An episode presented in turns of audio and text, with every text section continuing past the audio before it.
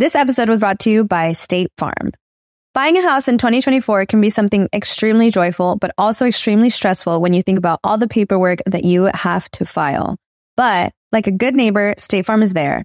That's a phrase that will help you feel good knowing that you have people who care to help you file a claim or find the coverage for the things that you want to protect. After an accident, you may be worried. Who do I call? What do you do next?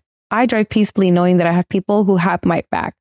In reality, finding good insurance doesn't have to be something that is complicated to you. State Farm has options to fit your unique needs, which means you can talk to your agent to choose the coverage you need, have coverage options to protect the things you value most, file a claim right on the State Farm mobile app, or reach a real person when you need to talk to someone. Like a good neighbor, State Farm is there. With everyone fighting for attention, how can your business stand out and connect with customers? Easy. Get Constant Contact. Constant Contact's award winning marketing platform has helped millions of small businesses stand out, stay top of mind, and see big results fast. Constant Contact makes it easy to promote your business with powerful tools like email and SMS marketing, social media posting, and even events management. With Constant Contact, you'll reach new audiences, grow your customer list, and communicate more effectively to sell more, raise more, and fast track growth. Don't know much about marketing? No sweat. Constant Contact's writing assistant tools and automation features help you say the right thing at the right time every time. Plus, you can send with confidence, knowing your emails are actually reaching your customers thanks to Constant Contact's best in class 97% deliverability rate. I'm a small business owner and I believe that this is a great tool for other small business owners. In small businesses, you need to create a team. And if you're starting by yourself, Constant Contact can be the team that you need. Tackle any challenge with Constant Contact's expert live customer support. Plus, everything's backed by the 30 day money back guarantee. So get going and start growing your business today with a free trial at constantcontact.com. Just go to constantcontact.com right now. Constant Contact, helping the small stand tall. ConstantContact.com. Estás escuchando El Dolop, parte de Sonoro y All Things Comedy Network. Este es un podcast bilingüe de historia americana en el que cada semana yo, Eduardo Espinosa, le contaré un suceso histórico estadounidense a mi amigo José Antonio Badia, que no tiene ni idea de qué se va a tratar el tema. Y en esta ocasión el tema va a estar un. Creo que va a estar un poquito corto, pero está muy interesante. Creo A que te va a gustar. Este sí que de todos modos los vamos a, a soltar un small up el jueves para que digan, ah, mira, tal vez el uno estuvo cortito, pero ya con Dos los por dos. uno. Sí, dos por uno. Va a estar chido. El agua con radio funcionó bien hasta que se le cayó la mandíbula. ¿En qué ojo me pongo el parche? Malditos salvajes incultos. Pagaba 25 centavos a los niños de la localidad por cada perro o gato que le llevaran. No, espérate, ¿qué? El parque se hizo consciente, el parque probó la sangre, güey. Ahorita ¿De qué se va? Lo bueno es que nada más te trabas cuando lees, ¿verdad? Sí, sí, sí. –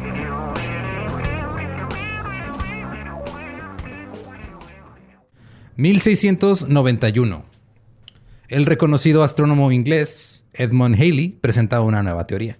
¿Es el de Haley's Comet? Exacto. Halley es recordado por sus conocimientos sobre la naturaleza de los cometas. Fue el primero en reconocer su periodicidad elíptica e identificar con precisión la naturaleza cíclica del cometa que ahora lleva su nombre. Ah. El cometa Halley, que este, es responsable por un suicidio masivo también. Eso es lo que sí reviven ahorita todos los gente que usaba Nikes blancos. Pero fue en 1691 cuando Halley elaboró una teoría sobre la Tierra. Dedujo que el campo magnético de la Tierra cambia porque la Tierra es hueca. Oh. Halley dijo que la Tierra consta de un cascarón hueco de aproximadamente 500 millas, como 800 kilómetros de espesor, dos capas concéntricas internas y un núcleo todavía más interno, aproximadamente de los diámetros de Venus, Marte y Mercurio. O sea, aventó una predicción así de... Entonces son varias como esferas dentro de esferas que se van como moviendo. Una dentro de la otra. Ajá. Dijo que las atmósferas separaban cada, cada capa, cada concha, y que cada capa tenía su propio polo magnético y que las esferas giraban a diferentes velocidades y por eso se cambiaban los polos, porque estaban girando constantemente dentro de sí mismo. Excelente episodio, Eduardo. Gracias por esa nueva información. Sí. Y digo, es un científico que descubrió un cometa. Ajá. Sí, claro, porque obviamente sabemos que un científico que hace un descubrimiento tiene la razón siempre. Siempre. Haley también pensaba que los seres de la Tierra hueca vivían en el centro de nuestro planeta. es mi tipo de científico, güey. Mi tipo de científico. Dime más, por favor. Obviamente, si hay un hoyo ahí, tiene que haber gente viviendo allá adentro, Claro. güey. O sea, Reptilianos, nazis. dijo seres de la Tierra hueca, no especificó. Todavía no eh, existía el concepto nazi como tal en 1691. Eh, Qué bonitos tiempos. No sé todavía si ya había... Creo que no sé si ya conocían a los reptilianos o no en esas épocas. Voy a suponer que sí. En África, sí. han estado siempre. Y este, la idea de una tierra hueca perduró durante los próximos siglos, a pesar de que no existían pruebas científicas de ningún tipo. Todas eran conjeturas. Esto fue nomás una hipótesis. Dijo, pues igual y es hueca. Y luego la gente dijo, a huevo. Es que está padre que brinca de cómo explico este fenómeno de que cambian los polos. Ah, pues podría ser porque estas ah, se han encontrado astros, ¿no? ¿Por qué se mueve esa estrella rara? Ah, es que hay de tener una estrella a un lado y luego ya cuando hay telescopios dicen, ah, sí, mira, ahí estaba la estrella. Hasta ahí está bien. Ya que ese brinco a, hay personitas ahí adentro. Ahí sí necesitas un poquito más de pruebas, creo yo. Y es que pasa muy, muy seguido. De hecho, creo que hasta, hasta nosotros hemos caído en esos encabezados acá súper luego eh, como emocionantes de avances de la ciencia, que ya cuando te metes nomás es una teoría o una predicción que no tienen pruebas, no tiene evidencia y apenas la están investigando. Ajá, como que encontraron vida en la atmósfera de Venus. Exacto. Es de, ah, qué chido encontraron. Ah, mira. No, no, hay un gas Ujú. que por lo general lo hacen vida, cosas vivas, son pedos de bacterias. Sí, exacto. Ajá. Y nosotros nos fuimos por el huevo. Hay aliencitos que viven en Venus. Debe de. Mira, no mujeres. sabemos si no Pues o de, si de sí. ahí vinieron las mujeres. Sí, sí, es cierto. Eh, la idea de Haley de que una raza de seres racionales viven en el espacio hueco de la Tierra resonó en la gente durante todo el siglo XIX. Y esta idea se esparció gracias a la creencia en Dios. ¿Qué? Ah, ¿verdad? ¿What?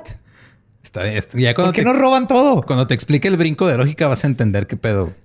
Se pensaba que todos los planetas que giran alrededor de un sol deben sustentar vida inteligente, como la Tierra, porque Dios crea todo y nunca crea nada sin un propósito.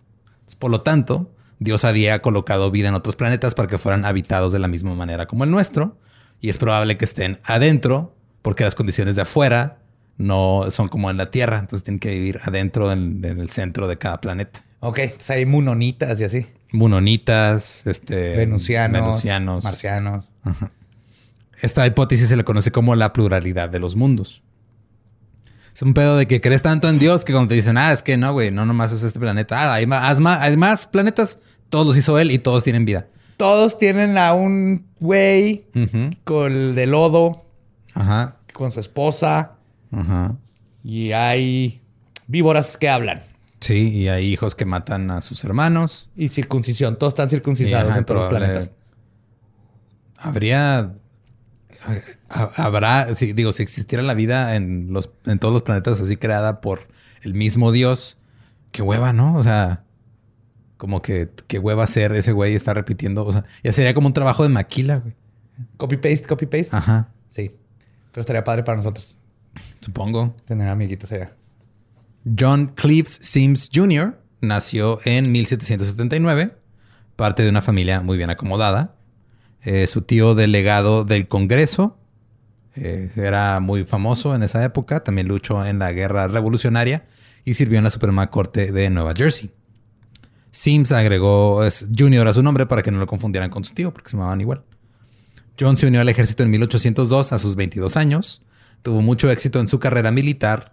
Durante la guerra de 1812 se desempeñó como capitán, luchó y ganó un duelo, que era muy común en eso, eh, así de, ah, te retó un duelo y luego Eran buenos tiempos. aprendió francés y español y se casó con Marianne Longwood. Luego en 1816 dejó el ejército y se estableció en St. Louis para comerciar con los indios Fox. John era un pensador radical y un pseudocientífico. En diciembre de 1817, John vio un cometa explotar de una manera que interpretó como una indicación de que no solo era hueco, sino que también estaba abierto en sus polos. ¿What?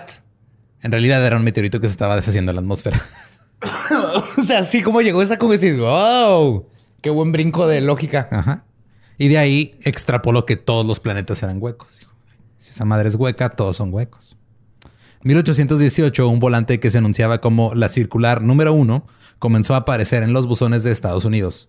Estaba dirigido a todo el mundo y proclamaba una teoría original y totalmente estadounidense de la estructura y geografía de la Tierra. Cito. Declaro que la Tierra es hueca y habitable por dentro. Contiene una serie de esferas concéntricas sólidas, una dentro de la otra, y está abierta en los polos. Juro mi vida en apoyo de esta verdad y estoy listo para explorar el hueco, si el mundo me apoya y me ayuda en la empresa. Firmado por John Cliff Sims Jr. de Ohio. Por favor, dime que esto va a terminar en una carrera por el hueco. por el hueco de la tierra, güey. Casi, güey. Pero qué huevos de estar tan casado con una idea. Porque ahorita dices, ah, yo creo en esto y nomás lo tuteas, güey. Está para ti Navidad. Ajá. Pero antes tenías que imprimir circulares, mandarlas por correo. Es güey. el primer GoFundMe, güey. sí. Cito, tengo listo para la prensa un tratado sobre los principios de la materia en el que muestro pruebas de las posiciones anteriores, explico varios fenómenos y revelo el secreto dorado del doctor Darwin. Mis términos son el patrocinio de este y de nuevos mundos. Se lo dedico a mi esposa y sus 10 hijos. Su esposa ya tenía 10 hijos que no eran de él. que no eran de él. Ah, era padrastro de 10 hijos. Pido a 100 compañeros valientes bien equipados que partan de Siberia en la temporada de otoño, con renos y trineos sobre el hielo del mar helado. Me comprometo a encontrar una tierra cálida y rica, provista de vegetales y animales, sino hombres, al llegar a un grado al norte de la latitud 62 y regresaremos en la primavera siguiente. Güey, amo esas historias. A huevo, güey. A huevo. Esto hace una aventura, güey. Qué es- buenos tiempos. Entonces este güey nomás fue de, eh, quiero a 100 personas, vámonos a Siberia, vamos a encontrar un lugar más bonito adentro de la tierra y luego nos regresamos en primavera, va a estar bien vergas. Créanme. Ay, ajá, fuente, créeme, güey. Sí. O- obvio, yo, yo estaría ahí. ¿Va a haber renos? ¿Voy a poder? ¿Hay renos? Mm, Sí, sí, hay renos. Vámonos. O sea, los renos son los que te vas a llevar tú en tu trineo, pero sí hay renos. Vámonos. Yo estoy in. Es probable que haya renos adentro, pero con menos pelo porque ya no hace frío. Y va a haber- eso sí, sí, el, el- creer que tal vez hay esas cosas. Irte a buscar y decir, eh, pues no sé, no sé qué va a pasar. Y es que también estamos hablando de un güey que... O sea, él les está diciendo, yo tengo las pruebas, yo les puedo demostrar que esto es real. güey. O sea, la fuente del conocimiento soy yo. No, y el papá Darwin. Nomás name dropping. Sí, es lo que decís, es que avientan nombres así. John imprimió 500 copias de su circular y las envió a sociedades filosóficas, universidades, gobernantes, gobiernos extranjeros, políticos estadounidenses y filósofos naturales en Estados Unidos y Europa. Y también en cada copia que mandaba de su circular adjuntaba una copia de un certificado que acreditaba su cordura.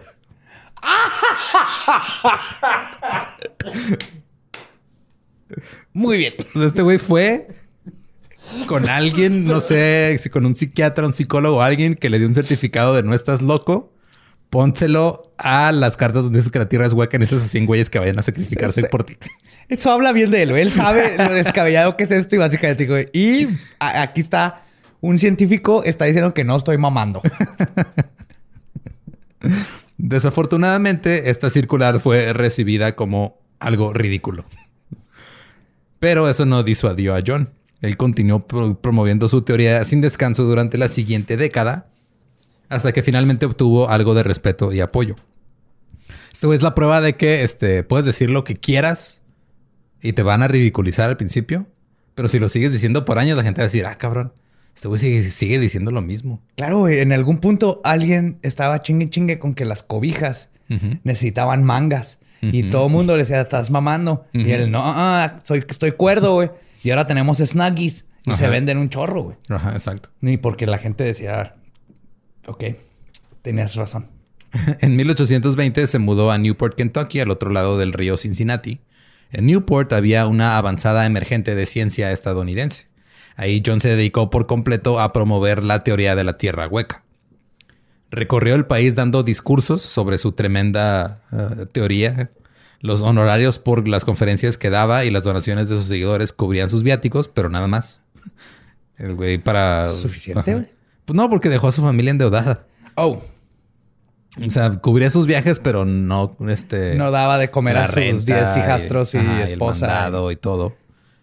Sobrevivían con los alquileres de las granjas que les heredó su famoso tío y con la ayuda de su hermano Peyton, que de repente les daba algo de dinero para aportar a los gastos.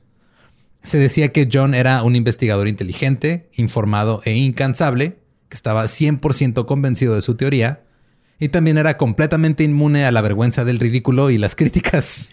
Eso es lo más importante, güey. Cero vergüenza. Y estaba acuerdo. Mm. Nunca culpaba a sus críticos por, por no ver la verdad. Él decía que era su culpa porque no estaba comunicándose apropiadamente para que le creyeran, güey. Es de... Aparte es humilde. Ajá, no es tu culpa que no me entiendas, es que no te lo estoy explicando bien. No te he comprobado, no te he dado las pruebas que tú necesitas para quererme. Exacto. La primera referencia a su teoría se encuentra en una carta a su hijastro Anthony, fechada el 17 de agosto de 1817. Cito. De la curiosa formación de Saturno, infiero que todos los planetas y globos son huecos. Y no da más detalles. Es todo lo que le dijo. Si de la nada, si Anthony, querido hijastro Anthony, el invierno está culero. Eh, creo que no la va a librar tu hermanito menor. Y infiero que todos los planetas y globos son huecos. Sin más por el momento. tu padrastro que te ama. Chido, Eh, padre. Este, necesitamos eh, dinero para el funeral, de- para la tuberculosis del pequeño Timmy que se nos acaba de morir. Eh, menciona a Saturno porque el astrónomo francés Jean-Jacques de Mairan tenía una teoría sobre los anillos de Saturno. Él había dicho que el anillo de Saturno era un remanente de una capa exterior que tenía el planeta que se había roto, se había quedado más un anillo y que el resto de los pedazos habían caído a la Tierra. No sé cómo llegaron de Saturno hasta acá, pero eh, eran otros tiempos y era Francia. Sí. Y éramos muy tierra céntricos. Casi todos los astrónomos rechazaron la idea, pero John se aferró a ella, así aferradísimo, como yo a esta barba. eh. Luego propuso que las montañas Apalaches eran los restos de un anillo colapsado que una vez rodeó la Tierra. Dijo, ah, esas, esas montañas antes eran un anillo, güey. Obviamente ahora pues, se desmadró y ahora son montañas. Le tengo que dar crédito porque técnicamente toda la ciencia empezó así, güey. Ajá. No más que se fue quedando lo que... Lo que se ha sido comprobable. Ajá. Pero esto nada más tiraba cualquier cosa y luego no la comprobaba y, y decía que el, por el solo hecho que se, se le había ocurrido ya estaba comprobado. I love this man. Lo sigo amando. John también insistió en que se le ocurrió esta idea por su cuenta, a pesar de las ideas de Haley, a pesar de la propuesta de Benjamin Franklin de que la Tierra estaba hueca y llena de gas, a pesar de la teoría del matemático suizo Leonard Euler que decía que la Tierra era completamente hueca pero sin capas concéntricas y que tenía un sol de 900 kilómetros en el centro del en el diámetro, perdón, de diámetro en el centro y que tenía entradas en los polos. También a pesar de que hay mitologías de cientos de culturas que hablan sobre mundos subterráneos, él dijo, no, yo todo me lo inventé, güey. Es mi idea. Sí. Me falta citar a ese güey. Hay, hay muchas cosas, hay muchas referencias desde, o sea, las culturas griegas, los celtas, Los mayas venimos Ajá. del centro de la Tierra. Es toda la cultura todo eso viene hispana. Desde que salimos de adentro de la Tierra, los nativos americanos tienen esas ideas. prácticamente, o sea, ca- casi todas las culturas aborígenes tienen por lo menos alguna historia o alguna fábula o alguna metáfora o algo que habla de un mundo subterráneo donde habitan otros seres o de donde provenimos nosotros. Y este güey dijo, no, yo lo inventé. John tomó prácticamente todos los datos que encontraba y los metía en su teoría, incluidas las descripciones de las nubes de Magallanes, la aurora boreal, los componentes de la variación magnética, las distribuciones de temperatura, los patrones de viento, las corrientes oceánicas, las prácticas de caza de los aborígenes, las migraciones de animales, la distribución de madera flotante en las costas de Nova Zembla. Todo esto demostraba que la Tierra era hueca. Todo de alguna forma demostraba que la Tierra era hueca. Me hago pipí en la cama. La tierra es El- hueca. La tierra es hueca. Puse cuerno a mi esposa. La, tierra, es hueca. Está la abertura ahí enfrente y pues pasó. Todo es porque la Tierra es hueca. Sí, pues ¿a dónde, a dónde se ve el agua del excusado? Al, al Al hueco de la centro del hueco de la tierra. Ya había excusados en 1800. Pues tienen No. que cagar en un hoyo. Pues era un hoyo nada más. O cagaban en cubetas y la tiraban por la ventana. ¿Y luego dónde se va la caca? Va bajando y bajando y bajando. Al centro de la Tierra. Percola hasta el centro de la tierra. Esa es mi idea. ¿Quieres, quieres este, darme dinero para investigar ese? También creía que eh, como los huesos y las plumas son huecos, la Tierra también es hueca. ¡Ey! Como es arriba es abajo, Eduardo. Es que, güey, ¿cómo? O sea, ¿cómo? Eh, te- Técnicamente no está tan mal Porque ahorita se supone que lo que sabes que es como magma, Ujú, pero está comprimido tanto que es como sólido, pero sigue siendo un líquido. Pero no Pero está lo que es diciendo, lo- no, es lo, no es lo que está diciendo. Él vio una pluma y vio un hueso y dijo, esa madre es hueca, entonces todo es hueco. Pues porque, mira, nadie sabe cómo vuela el abejorro, pero vuela, ¿verdad? Porque está hueco. Pesa menos. Había algunos problemas obvios con la teoría que tenía de que había vegetación. Como todo. Para empezar, Ajá. eh, por ejemplo, la vegetación necesita luz y calor para crecer. Pero John tenía respuesta para todo. Él decía, no, güey, es que mira, hay atmósfera densa en los polos y eso causa refracción en la luz. Correcto. Entonces los rayos de luz se doblan Ajá. y entran por el hueco del polo al centro de la Tierra y el clima adentro está agradable, ligero y cálido. Me has convencido, todo eso tiene sentido. po. Yo no soy científico, pero eso es claro que sí. Ah, así era, para todo tener respuesta, güey. Le decías, entonces, a ver, este, ¿cómo le vamos a hacer? Porque no hay luz. Ah, no, es que la luz se dobla y entra. Y entra- hay espejos adentro y, la y aparte tienen LEDs. ¿Estás listo para convertir tus mejores ideas en un negocio en línea exitoso? Te presentamos Shopify. Tal vez no lo sabías, pero nuestro podcast More Than Mamis es un negocio y lo empezamos por supuesto para desahogarnos y hablar sobre la maternidad, no para convertirnos en expertas de ventas y del e-commerce. Así que sí, necesitábamos ayuda para vender nuestro merch y poner en marcha nuestra tienda. ¿Y cómo suena con Shopify? Llegó otra venta. Shopify es la plataforma de comercio que está revolucionando millones de negocios en todo el mundo. Ya seas un emprendedor desde tu casa o desde donde sea, Shopify es la única herramienta que necesitas para iniciar, administrar y hacer crecer tu negocio sin dificultades. Con Shopify puedo gestionar pedidos, envíos y pagos desde cualquier lugar, brindándote toda la información y estadísticas de tus ventas al detalle. Regístrate para un periodo de prueba con tan solo un dólar al mes en shopify.com barra sonoro, todo en minúsculas. Ve a shopify.com barra sonoro para llevar tu negocio al siguiente nivel. Shopify.com barra sonoro. Cuando la gente señaló que eh, teóricamente no habría gravedad en el, en el centro de la Tierra porque la, la gente no podría vivir ahí porque no hay gravedad, dijo, ah, no es que Newton se equivocó con su teoría de la gravedad. Este güey es inmune a todo, güey. O sea, tiene una idea y no ve para nada. O sea, Tienes que admirar su perseverancia y pasión. Terquedad. es terquedad, no es perseverancia y pasión. Es terco, güey. Es- Terco. Y las reacciones de la comunidad científica nu- nunca fueron las mejores, aunque de repente algún científico eh, lo alentaba a que siguiera. Pero la norma era tratarlo pues, como pinche güey loco, güey. Como a Santana, ¿no? Así que, hey, güey, dejen que se meta al pinche hoyo, güey. Dale. Ajá. O eh, mejor de los casos se encuentra que es hueca, mejor de los casos se nos muere y ya no tenemos que lidiar con este güey. Exacto. Y de hecho, este el, el historiador natural Thomas Lay escribió sobre, sobre John. Y con esto creo que describe cómo sentía la mayoría de la comunidad científica sobre este güey. Cito. La locura parcial de este hombre es de una naturaleza singular.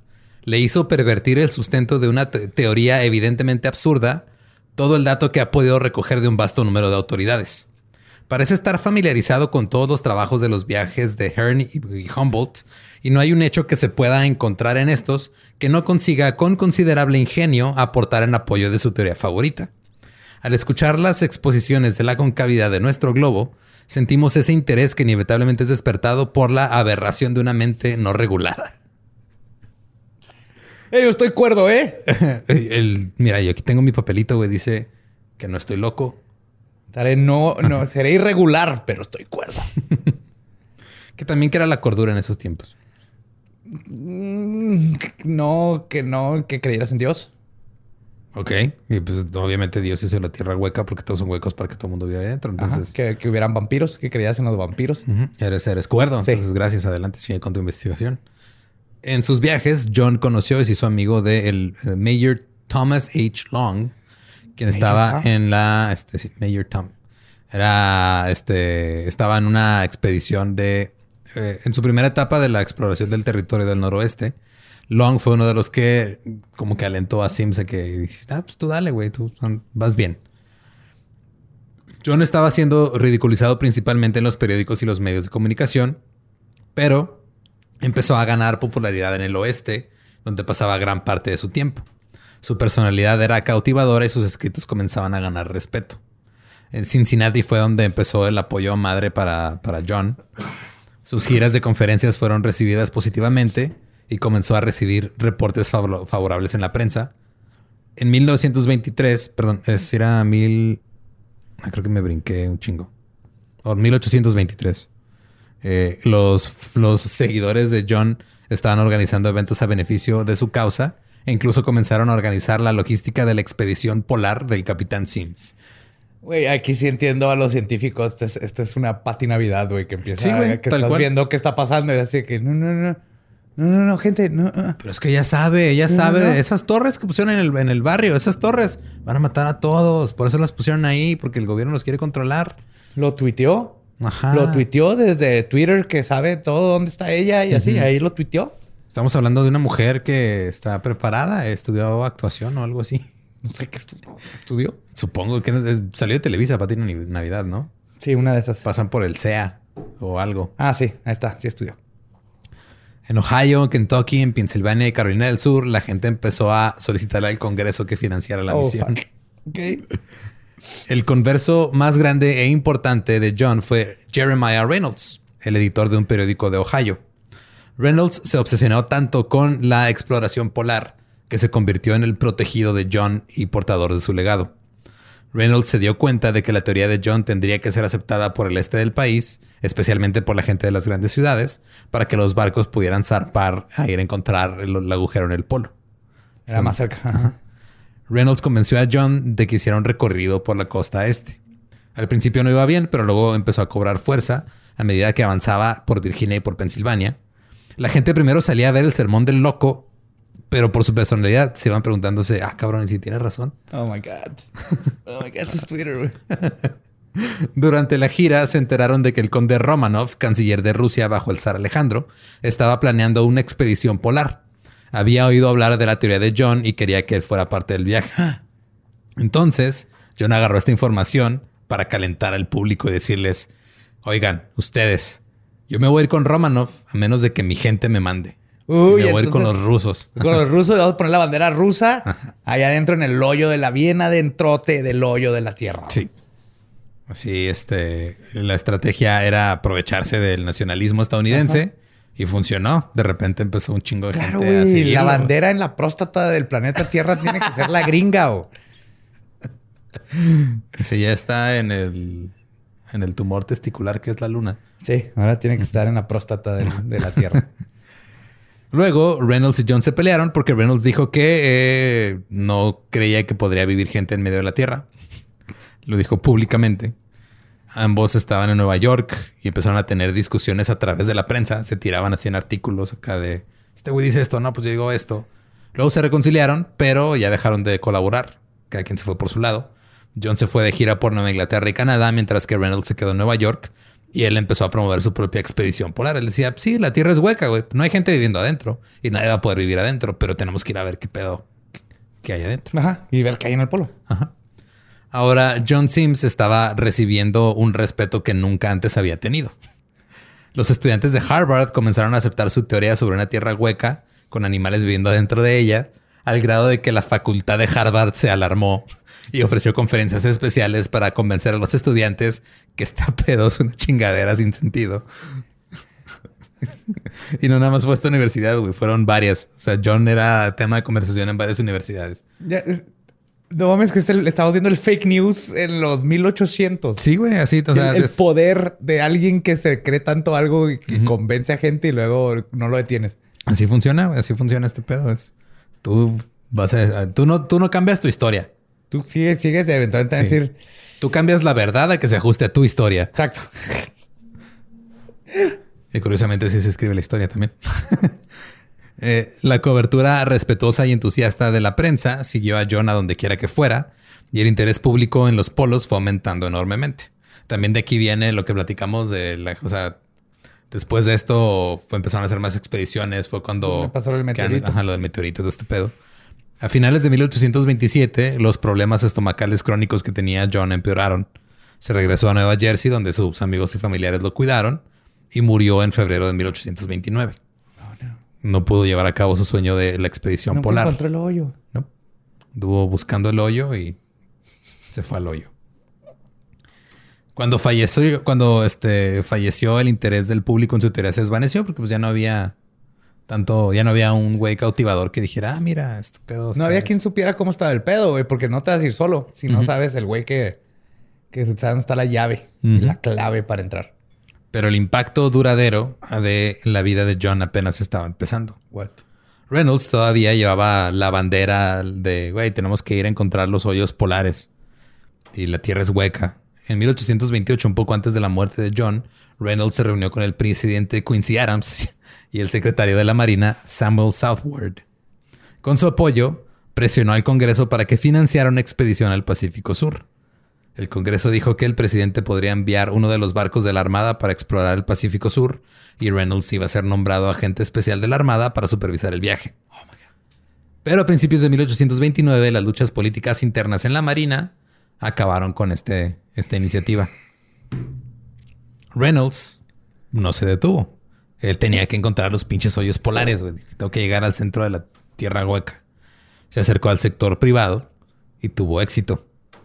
The South Sea Fur Company and Exploring Expedition, una compañía que se dedicaba a pieles y explorar cosas. Ajá. Pues sí, güey, como para era, era como la evolución de las empresas con las que trabajó este Hugh Glass. sí, exactamente. Explorar cosas. Exploraban cosas. Le pagaron una expedición privada. Tres barcos zarparon hacia el Pacífico Sur en octubre de 1829. Las tripulaciones se amotinaron y regresaron a Nueva York. Nada salió bien. Reynolds se quedó en Chile un par de años. Finalmente regresó a casa y rápidamente se puso a intentar que la expedición al Polo Sur sucediera.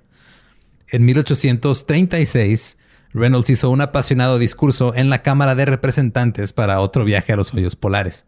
Este güey estaba en lo que sería aquí la Cámara de Diputados, Ajá. diciéndoles, denme dinero porque tengo que ir a buscar un hoyo para encontrar el centro de la Tierra. Sí, sí, este es un estudiante que de Conacit. Que quiere que el gobierno le pague su estudio en teatro expresivo. Te como pudiste una haber ido de- al Polo Sur a buscar un hoyo polar y te tatuaste una Mejor chingadera, güey, te mamaste. En 1838, este, bueno, ahí, que después de su discurso en la Cámara de Representantes, se aprobó un proyecto de ley apoyado por el presidente Jackson. Y en 1838, la gran expedición de exploración de los Estados Unidos zarpó bajo el mando del teniente Charles Wilkes. Pero Reynolds no fue, se quedó atrás, en, en su casita. Durante más de cuatro años, el barco examinó el Pacífico Sur. Encontraron casi 300 islas y 1500 millas de, la- de costa de la Antártida. Establecieron que la Antártida era un continente aparte, pero no encontraron un puto hoyo polar para que llegara al centro de la Tierra. Lo que sí fue... ¿verdad? Güey, es un continente. Vale, verga. ¿Dónde está, ¿Dónde el, está hoyo? el hoyo? Chingada madre. Pico- Men, va. Típico Ajá. hombre, güey. Lo único que Pregunta le hombre, interesa sí. es el hoyo. Hoyo, sí, el hoyo. Estados Unidos se estableció como un país que ahora podría hacer contribuciones científicas de clase mundial y estableció un precedente para la exploración e investigación científica en Estados Unidos. Porque, o sea, fueron a buscar algo que no existía, pero encontraron algo de todos modos. Entonces es de, "Ay, Sí. este, esto tiene valor. El hijo de John Sim Americus siguió siendo devoto de la teoría de su padre y la impulsó también como le había hecho su papá durante toda su vida. En 1871, Charles F. Hall se embarcó en la desafortunada expedición Polaris para llegar al Polo Norte. Que esa no la platiqué la vez pasada, pero pues, era un güey que, este, cuando... Esa, esa es, es- es famosa porque fue un cagadero. No sé si sepas un poquito de la historia, pero eh, antes de que se fuera en, en la expedición de Polaris, Hall sorprendió a los miembros de la American Geographical Society al decir que él creía que la Tierra era hueca, como John Sim. Oh, whoopsie. Así de que. Ya en octubre, cuando estaban invernando en la costa del norte de Groenlandia, haciendo preparativos para ya hacer llegar al polo, porque todo el mundo quería llegar al polo norte por Groenlandia, Hall regresó al barco de un viaje exploratorio en trineo y se enfermó. Antes de morir, acusó a miembros de la tripulación de haberlo envenenado. Cuando exhumaron su cuerpo en 1968, se reveló que había ingerido una gran cantidad de arsénico en las últimas dos semanas de su vida. Ah, cabrón, O sea, el güey sí lo envenenaron. ¿Sí lo mataron? Porque era, o sea, toda, pues, toda la gente que llevaba, todos los exploradores ya estaban fastidiados. Era un pinche camino horrible, güey. No estaban este, llegando a nada, clima de la chingada. Pues se buscando un amotinaron hoyo. y, ajá. y, este y lo envenenaron. Este, hasta ese punto ese barco llegó más al norte que cualquier barco anterior, ya hasta después de que llegó este Cook a- al Polo Ajá. Norte. Luego, 19 hombres se separaron y se perdieron durante seis meses antes de ser rescatados. Duraron seis meses en un témpano de hielo a la deriva prácticamente. Ah, cabrón. este, en, en- en el barco, güey. Y luego el, el barco cayó en Groenlandia. Por eso es de las expediciones como más notorias por sus, todas sus fallas. O sea, valió verga horrible. O sea, estuvieron, este, no cayeron en canibalismo como los Donner, pero, Pero, estuvieron, estuvo punto. culero. Y no encontraron tampoco el agujero en medio de la Tierra. O sea, eso no, no, no lo encontraron. La idea de un planeta hueco se mantuvo viva en un pequeño segmento de la población y continúa hoy con grupos y teorías que se han puesto de moda en Internet. ¿Ustedes creían que nada más había la gente que creía en la Tierra plana? Pues adivinen qué. Ahí llegó su otra facción que dicen, no, ¿cómo chingas va a ser plana esa madre? Es hueca, güey. No nomás es hueca, ahí están las bases nazis. ahí están este, recreando al nuevo Führer. Ahí está todo. Al cuarto. ¿Es el cuarto o el quinto? Sería el cuarto, El ¿no? cuarto, ajá. No estoy mamando, esta es una teoría. Ajá. Ahora existe la Hollow Earth Research Society. No, wait, what? ¿Hay una sociedad? Ajá. Conocida antes como la International Society for a Complete Earth. O la Sociedad Internacional para una Tierra Completa. Ajá. Utilizan este, fotos del globo de Sim. O sea, Sim había hecho como su propia versión del globo terráqueo. Las usan ellos en sus logos. Puedes visitar su sitio web, hollowearthresearch.org, donde vas a encontrarte con un muro enorme de texto rojo, azul y blanco en fondo negro, Oh my God, esto en esas páginas. sí. Oh. donde describen sus metas y sus ideas. Entre ellas está recrear una expedición al polo usando un rompehielos. También otra de usar un hidroavión especialmente equipado para encontrar aberturas polares. No sé cómo equipas un hidroavión para encontrar aberturas polares. O, o, ¿Mm? corrígeme si se, escuche, se escucha muy loca mi idea. A ver. Google Earth. Desde la Oh. sala de tu casa en calzones. Pero, pero es que obviamente Google es parte de la conspiración, Sí, güey. cierto, es del gobierno y le de hecho la foto la doblan para que parezca un globo. O sea, ellos eh, es, la, es la tierra plana, luego para que parezca eh, esférica la amoldaron y luego taparon los hoyitos por donde entras entonces son como los, los, los archienemigos del- de, la vida científica, güey. los tierraplanistas contra, Contra los, tierrahuequistas. Sí, güey. Porque uno destruye la teoría del otro. Ajá. Pero sí me imagino así como que un güey diciendo, estás bien pendejo, ¿cómo va a estar plana la tierra, güey? Eso obviamente es esférica, es hueca, Es hueca. pero es esférica. Como dije, ¿dónde van a vivir los reptilianos si la tierra fuera plana? Es lo que desacredita totalmente esa teoría. güey. Desde el 2017 están produciendo una película de ciencia ficción llamada Hollow Earth Quest, basada en un libro de Danny L. Weiss y escrita por Kathy Krantz. En la página aseguran que ha recibido varios premios el libreto. Eh, Kathy Krantz es una guionista y actriz que apareció eh, en la primera película de Spider-Man de Sam Raimi de del, del 2002 que, como extra. Así, neoyorquina asustada número 16. Lo busqué, la busqué en, eh, en IMDb y viene como este Spider Technician. What? Ajá, o sea, como es que una de las de laboratorio. de laboratorio, ajá. Y nomás así sale de fondo y ha escrito, ha participado en otras producciones que pues, obviamente nadie conoce. Y eh, creo que una se llamaba Lady Dracula y Alien Zombie, no sé qué chingados. Está raro el pedo. Y al final la loca teoría de John Sim, que no era de John Sim, que era de un chingo de otras Ajá. personas, que practique, pues, al- que- porque el güey lo que hizo fue agarró todas las teorías y hizo una capirotada de teoría. Y, y luego con todo eso dijo, güey, este pedo es neta, es hueco y todo. Y fue una pendejada, pero su teoría encendió la imaginación y preparó el camino para que Estados Unidos surgiera como un contribuyente al mundo del conocimiento científico. Porque gracias a ella, o sea, gracias a ese pedo descubrieron que la Antártida era un continente y cuando se descubrió eso dijeron, ah, mira, Estados Unidos también puede descubrir Aportar. cosas chidas y puede aportar a la ciencia.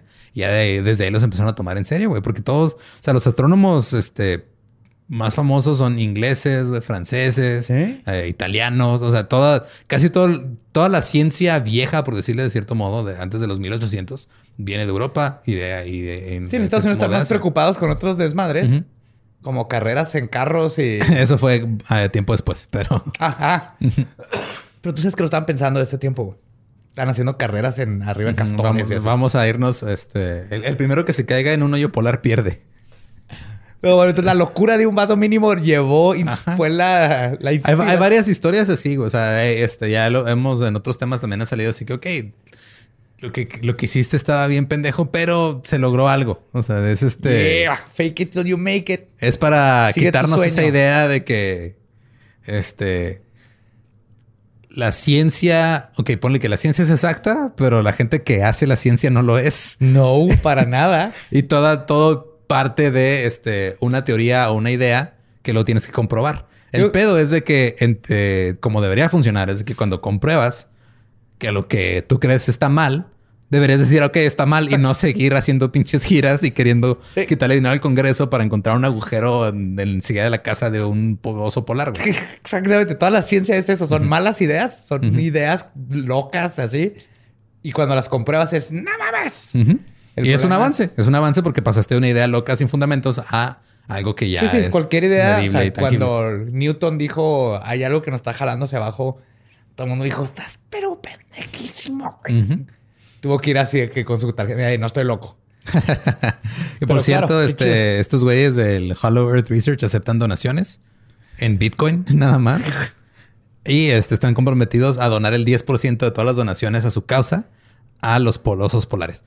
¡Ah! ¡Qué bonito! Ok, está chido. Ok, hay que hacer una donación en Bitcoin a nombre de Pati Navidad para que la contacten. Güey. A ver cuánto tiempo tardamos en hacer que Pati Navidad empiece a tuitear de que la Tierra está hueca. güey. Esa, ser- esa sería buena misión. Fuck, estaría bien cabrón ese. Preguntarle a Pati Navidad.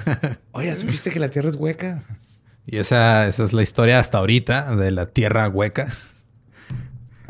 Sí, la- los terraplanistas les ganaron, como que fueron más mediáticos últimamente, pero ellos siguen ahí, güey. Siguen ahí y es más plausible su teoría. No, es menos pendeja. Ajá, bueno, sí, esa es la palabra que está tratando. Es una- hay una diferencia entre... Es menos pendeja. ajá. Sí, güey, sea, Porque, porque no lo puedes porque está- comprobar. Porque está a un paso, o sea, está a un paso más cerca de la verdad que la... O sea, estos parten de que la Tierra es plana, lo cual es falso. Estos parten de que la Tierra es esférica, lo cual es verdadero. Ajá. Pero ya de ahí se van a la chingada con sus Sí, teorías. pero exacto. O sea, el- el- la Tierra plana empíricamente están mal. Bye. Y lo que ellos, eh, parte de la, de la expedición y de lo que ellos están, este, como tratando de hacer, eh, viene de. Hubo una. eh, un güey que era el, el Admiral Bird. Admiral Bird. Eso no lo puse en la historia, pero este, más o menos me acuerdo. Que supuestamente es un güey que este, el- el- este almirante hizo una expedición polar también en 1920 y tantos. O sea, ya después de todo el pedo de John y de Re- Reynolds y esto. Y que supuestamente el güey estuvo a punto de llegar, pero que se quedó a 150 millas de donde tenía que haber llegado, güey. O sea, él pero fue por el Polo Norte. O sea, llegó al Ajá. Polo Norte Según los cálculos de ah, quién. según los cálculos de no sé quién chingados, güey. O sea, ¿cómo, supieron- cómo saben dónde están los hoyos? No sé, o sea, ellos dicen que saben dónde están y que este güey casi llegó, nomás se quedó 150 millas corto. Porque también este Sims decía que el, el agujero del norte era más, no me acuerdo si era más grande o más chico que el sur, pero que eran de diferente tamaño los dos. Ajá. Que sí, es, es- es Es normal, normal. ajá, el agujero ajá, este, de arriba es más grande que el de abajo. Pero la, el- la nieta del almirante Bird es parte de esta sociedad de, de Hollow Earth Research. Oh, shit. Y es parte de los que está ahí, güey. Y siguen todavía, este, pues haciendo donaciones, buscando, o sea, recabando fondos. Eh, el güey este que hizo el, el libro del que están basándose la película, Ajá. pues es un güey que también cree en lo de la Tierra Hueca y hizo una novela de ciencia ficción basada en esas creencias. Y la película se estaba, está basada en el libro. O sea, es como... Es como cuando hicieron la de Battlefield Earth, los cienciólogos, que está de la chingada, pero está basada en, en Sí. ciencia ficción basada en lo que en realidad creen. Es algo así y sigue todavía en preproducción desde hace tres años. Excelente. Pero sí, todavía hay un chingo de cosas. Este, todavía sigue ahí. Eh, y pues pueden ir a ver hollowearthresearch.org y nos pueden eh, seguir a nosotros en todos lados como arroba el dolop.